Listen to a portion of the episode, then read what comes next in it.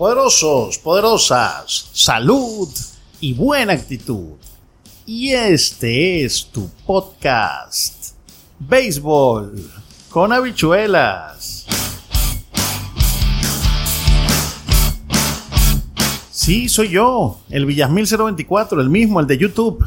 Y hoy tenemos una edición especial porque Carlos Correa madrugó al mundo del béisbol con su super contrato de 105.3 millones de dólares. Y durante todo este tiempo vamos a hablar de pelota, entrevistas, noticias y todo lo que tú quieres para disfrutar del rey de los deportes. Así que toma tu juguito, tu cafecito y que ruede la pelota. Comienza quieto en primera.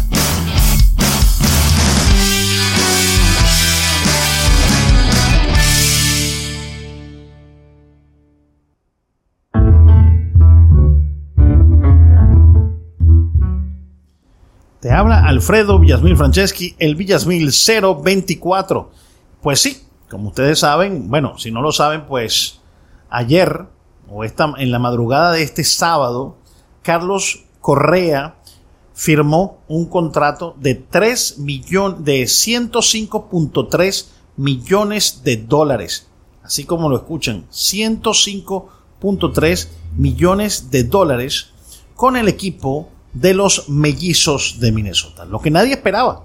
Todo el mundo pensó que, iba, que iban a ser los Medias Rojas de Boston, aunque ellos no lo necesitan en realidad, o, u otros pensaron también que podrían haber sido los Yankees, que prefirieron, prefirieron buscar un campo corto más barato vía cambio.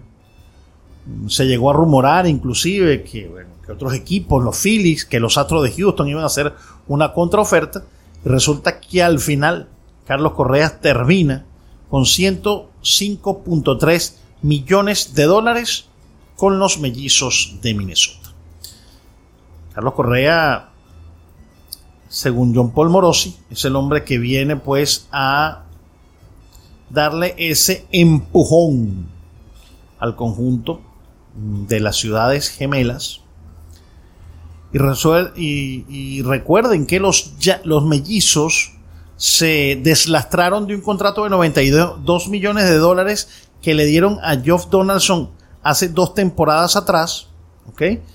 Y ahora tienen también la adquisición de Sonny Gray desde los Rojos de Cincinnati temprano esta semana. Lo que quiere decir que el equipo de los mellizos está compitiendo fuertemente para jugar en la postemporada. ¿Qué significa este, este contratazo, este supercontrato de Carlos Correa? Vamos a leer a Ignacio Serrano en elemergente.com, tu punto de encuentro del béisbol latinoamericano, donde nosotros prácticamente hacemos el podcast con muchas de las noticias, nuestro aliado estratégico en contenido aquí inquieto en primer la fiebre del béisbol. Dice Ignacio que el puertorriqueño Carlos Correa no regresa con los Astros de Houston ni se marcha a un mercado grande como Nueva York. Luego de semanas de negociaciones infructuosas, el habilidoso campo corto se marcha a Minnesota con los mellizos para sorpresa general de la MLB. Sin lugar a dudas, es la sorpresa más grande de todo Major League Baseball. Un contrato de tres años, donde en la madrugada del sábado eh, el reporte de Mark Berman, analista de Fox 26 en Houston, no ha sido desmentido por fuentes del equipo y termina con una historia que duró más de un lustro entre el Boricua y su organización original, los Astros de Houston. Recuérdense que Carlos Correa fue la primera selección del draft colegial en 2012, ocupó una de las cinco mejores plazas entre los prospectos más sobresalientes del béisbol en 2015, fue compañero eh, en el shortstop indiscutido de José Altuve entre 2015 y 2021 y deja atrás siete campañas con los Astros de Houston. Carlos Correa hace esto y tiene un contrato bastante particular, bastante peculiar. Las dos primeras temporadas de Carlos Correa pueden ser opt-out, es decir, si él termina esta campaña y, y los mellizos no fueron a la postemporada, puede decir, opto, me voy, me voy de, no, no quiero seguir con este contrato. o en la segunda campaña también. El agente ser eh, de él es Scott Boras, que es un maestro por el uso de las cláusulas opt-out y las puso en práctica de manera regular con sus principales clientes a partir del primer megacontrato de Alex Rodríguez, aquel que le llevó de los marineros de Seattle a los Rangers de Texas. Así que este pacto, este año va a ser 35.1 millones de dólares que va a cobrar 35 millones 100 mil dólares. Va a ser el, el contrato del puertorriqueño Carlos Correa. Puede romperse a finales de esta o de la próxima campaña por las dos opt-outs, o sea, por las dos cláusulas de salida o cláusulas de fuga, para traducirlos al español. Boras también es reconocido por sus firmas multimillonarias, pero aunque este convenio es de élite, ciertamente se queda corto ante las expectativas que existían. Y vamos a las cifras, ¿no? Carlos Correa batió para 2.79 de promedio con un OVP de 3.66, 485 de Lugan en 2001, cuando conectó 26 honrones y remolcó 92 remolcadas, además de ser uno de los mejores campos cortos, cuidado si no el mejor defensivamente en todas las grandes ligas. Decían que Boras pedía como mínimo 10 campañas y una cifra que superara los 300 millones de dólares, que era lo que se esperaba. ¿Y qué pasa entonces? ¿Por qué no se consiguió esa firma. Bueno, dicen por ahí que el paro laboral, el, lockout, ese, ese paro que hicieron los dueños, a lo mejor influyó. Recuérdense que durante tres meses no se pudo negociar y a partir del 2 de diciembre comenzó ese lockout y bueno, y ya la temporada estaba cerquita y Carlos Correa no tenía trabajo, ¿no? Bueno, estaba buscando algo mucho mejor y vamos a ver, decimos aquí que la, prensa divulgó en octubre que los Astros le ofrecieron hasta 250 millones de dólares por 10 torneos a Correa, a fin de que se quedara en casa. Habría representado un salario anual de 25 millones contra los 36.1 millones que recibirá de los mellizos, pero su principal objetivo ahora parece ser esforzarse en tener una gran cosecha para ejercer la cláusula de opt-out y buscar a partir de noviembre ese convenio récord que Boras le prometió. Así que la, la novela de Carlos Correa no ha terminado. Sin embargo, imagínense ustedes que Carlos Correa haga posible que este equipo, que el equipo de los mellizos de Minnesota, imagínense ustedes que el equipo de los mellizos de Minnesota llegue a la Serie Mundial, o llegue a la, sí, llegue a la Serie Mundial y lo gane o que por lo menos llegue a la Serie Mundial y Carlos Correa esté metido allí increíblemente. Otro, otro también que acaba pues de, romper con todos los eh, con todo con todo el dinero habido y por haber es Chris Bryant, quien acaba de aterrizar en los Rockies de Colorado por siete temporadas y 182 millones de dólares. Ganará 17 millones este año, 27 millones en el, 2000, en el 2023 y en 2024, 26 millones en 2025, 26, 27 y 28 y tiene full no trade clause, es decir, no lo pueden cambiar a menos que él lo consienta. También tenemos que Danny Duffy firmó por 3 millones de dólares eh, en este 2022 con una opción del 223 y la opción del club es por 7 millones en el 2023. Matt Carpenter eh, firmó un, un, contrato de ligas menores, 2 millones si llega a las mayores, y Corey Dickerson firmó un contrato de los Cardenales de San Luis, 5 millones más un millón de dólares en incentivos. Pat Balaika eh, firma con los Bravos 775 millones si juega en las mayores. Y Freddy Freeman, Freddy Freeman, y ese es otro contrato del cual tenemos que hablar, firmó por 166 millones de dólares. Pero fíjense, fíjense este, este, este detalle que, estamos, que nosotros estamos viendo aquí con Freddy Freeman. Fíjense el detalle de Freddy Freeman y por qué es tan importante este, este, esto, esto que estamos viendo aquí. Freddy Freeman, el contrato original se dijo y se, y se, y así se, se publicó en todos los medios que fue de 162 millones de dólares por seis años. Cierto, pero fíjense todo esto, ¿no? Dice así, el, contrato real de, de, de, de, de Freeman es 148.2 millones de dólares. ¿Por qué? Va a ganar 27 millones este año y 7 millones eh, diferidos sin intereses. ¿Ok? Todos los millones son sin intereses. No es como el de Bobby Bonilla que siempre tiene intereses, ¿no? Va a, van a jugar los próximos, en los próximos seis años le van a dar 27 millones de dólares. ¿Ok? En el 23, 24, 25, 26 y 27 y les van a diferir 7 millones en el 23, en el 22, 7 millones en el 23, 7 millones en el 24, 12 millones en el 25, 12 millones en el 26 y 12 millones en el 27. ¿Ok? Entonces, ese es, vamos a, vamos a buscar la calculadora para decirles a ustedes cuál es la verdadera, eh, el verdadero costo entonces de los diferimientos. Porque si nosotros vemos todo el dinero que le van a diferir a, a Freddy Freeman, estamos hablando de un total de 57 millones de dólares. ¿Ok?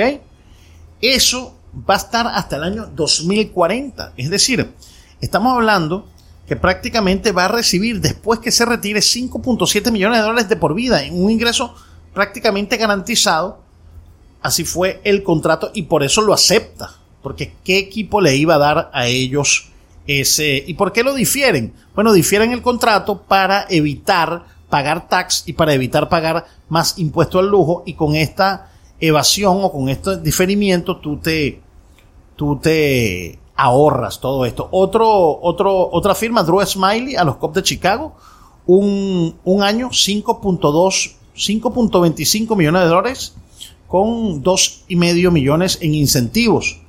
Y bueno, eh, ha sido realmente increíble, ¿no?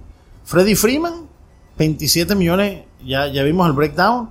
Y bueno, Trevor Story y Javier Soler son, o Jorge Soler, son los nombres o son los, los más mm, enconados peloteros que quedan por firmar, Trevor Story y Jorge Soler. Vamos a repasar en este podcast un poco la lista de los peloteros que ya han firmado y las firmas, o sea, por cuánto ha sido el monto, lo leemos también del emergente.com de Ignacio Serrano. ¿Quiénes quedan disponibles? Quedan Michael Conforto, Trevor Story, Jorge Soler, Johnny Cueto y Tommy Fan. ¿Quiénes han firmado? Corey Seager, ya sabemos, antes del lockout firmó con los Rangers por 10 años y 325 millones. Chris Bryant firmó con los Rockies de Colorado, full trade clause, ya lo vieron 7, 7 años por 182 millones de dólares. Marcus Semien, campo corto de los Rangers de Texas, por 7 años y 175 millones de dólares. Que creo que Marcus Semien va a jugar en la segunda y Corey Seager va a jugar en el campo corto. O sea, van a tener una combinación de doble plays increíble. Freddy Freeman, 162 millones por 6 años. Ya le, acabamos de explicar lo que fue el defer y todo lo que, lo que tiene que ver con, con el mundo del béisbol y cómo va a ser el contrato. Max Scherzer, 3 años por 130 millones de dólares. Robbie Ray, 5 años por 115 millones de dólares. Kevin Gossman o Kevin Gaussman, pitcher, firmó con los Azulejos, 5 años y 110 millones de dólares. Carlos Correa, 3 años y 105.3 millones de dólares. Nick Castellanos. ¿Se acuerdan el podcast que yo hice de los Phillies? Bueno, no había firmado Nick Castellanos y esto le da a los Phillies un incentivo más, un verdadero powerhouse, un, verdadero camión de leña que lo pone como uno de los archifavoritos para pelear en el este de la Liga Nacional junto con los Mets de Nueva York y por supuesto con los campeones mundiales los Bravos de Atlanta. Tenemos entonces Nick Castellanos 5 millones por 5 eh, años por 100 millones de dólares. Eh, Seiya Suzuki, el japonés, va a aterrizó en, en Chicago con los cachorros por 5 años y 85 millones. Kyle Schwarber, que ya lo habíamos mencionado en el podcast de los Phillies, 4 años y 79 millones. Starling Marte, el center fielder de los Mets de Nueva York, va a ser primer bate, seguramente le va a dar muchísimo de qué hablar a, la fanaticada neoyorquina porque es un pelotero muy excitante, un pelotero que tiene muy buena, bueno, buenas manos, buen bateador, se envasa, roba base. Él puede ser, digamos, ese pelotero que haga posible el sí o el no de la buena campaña que se espera de los Mets. Starling Marte firmó también con los Mets, cuatro años y 78 millones de dólares. ¿Verdad? Eduardo Rodríguez, cinco años 77 millones de dólares. Marcos Stroman, tres años y 71 millones de dólares. Chris Taylor, cuatro años y 60 millones de dólares. Abisail García, 53 millones de dólares por cuatro años. Steven Matz, 44 millones de dólares por cuatro años. Carlos Rodón, 44 millones por dos años. Anthony Rizzo, 32 millones por dos años con los Yankees. Justin Verlander, un año y 25 millones de dólares. Y Alex Wood, entre otros contratos grandes, 25 millones de dólares y dos temporadas. Así que, ¿qué va a pasar en esta temporada? No lo sabemos. Todo es, por supuesto, teoría. Pero lo cierto del caso es que la gran noticia, o las dos grandes noticias de la agencia libre, lo dieron los Astros de Houston, con, eh, perdón, lo dieron los mellizos de Minnesota, con Carlos Correa y los Dodgers de Los Ángeles con Freddie Freeman. Bueno, ¿y qué crees tú que va a suceder? Dame tu opinión, déjame tu comentario. Me encanta que vayas a mis redes sociales, el Villamil 024 en Instagram, Twitter, Facebook, YouTube, y me des tu comentario. ¿Qué crees tú que va a suceder? ¿Quién crees tú que puede ganar? Eh, hemos hecho pues estas rondas y hoy, hoy sábado no iba a salir, hoy sábado 19 de marzo. Feliz día de San José a todos los Josés o a todos los José del mundo. Felicidades en su día. No íbamos a sacar el podcast, pero ante la la firma impactante de Carlos Correa, no nos quedó otra que cumplir con nuestras labores periodísticas.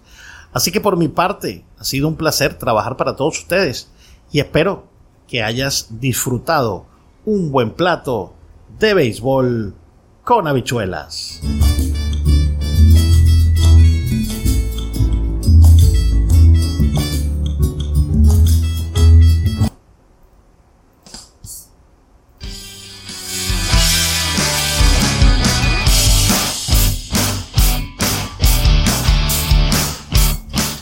Gracias, muchas gracias por estar con nosotros y espero que te haya gustado este plato de béisbol con habichuelas.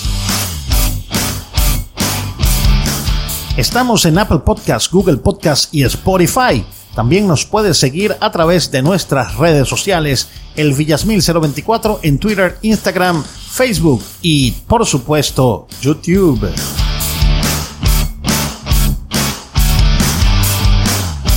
Y nos vemos nuevamente con noticias, entrevistas, comentarios y más, mucho más en otra entrega de tu podcast, Béisbol con habichuelas.